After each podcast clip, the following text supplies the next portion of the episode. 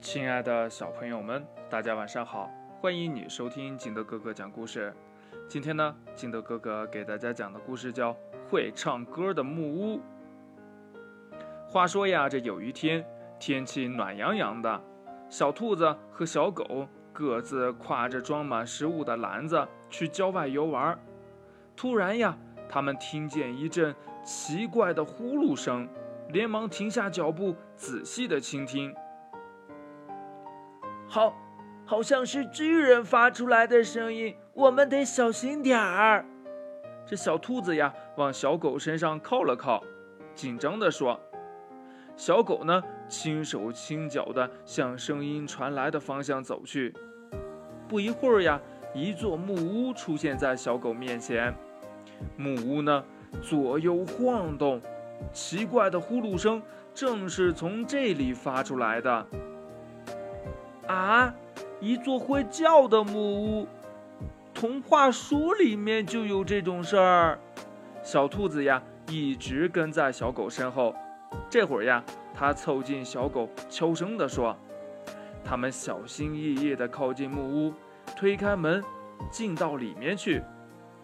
只见呢，一只大河马正躺在床上睡觉呢，这鼻孔呢一张一合。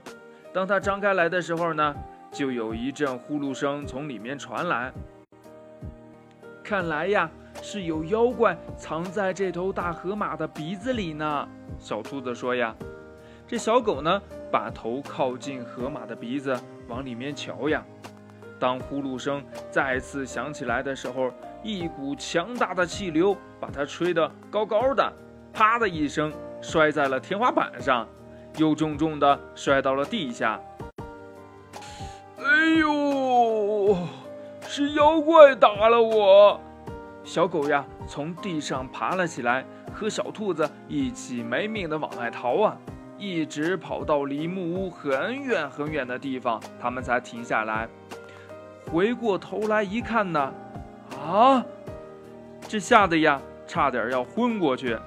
只见那头河马拎着他们忘在木屋里的篮子，正大步的追赶过来呢。这小狗和小兔子啊啊的叫着，又狂奔了起来。这时候呀，他们真希望自己能飞起来。结果呢，不用说呀，他们呀还是被河马追上了。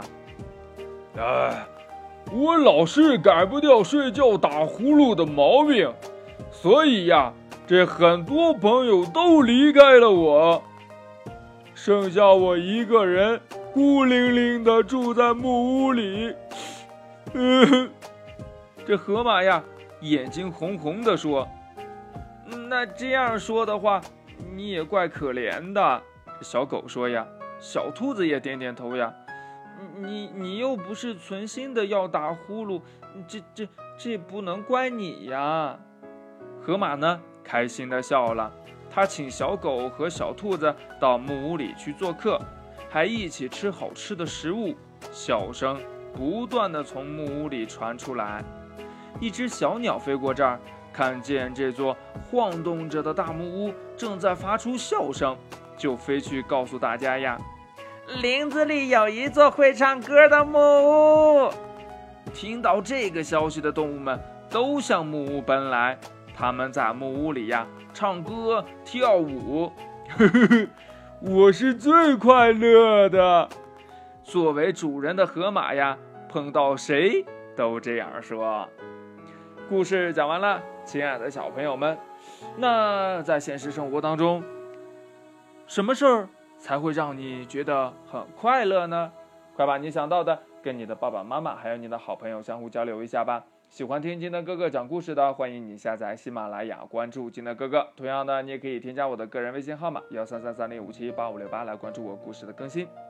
亲爱的小朋友们，祝你晚安，明天见，拜拜。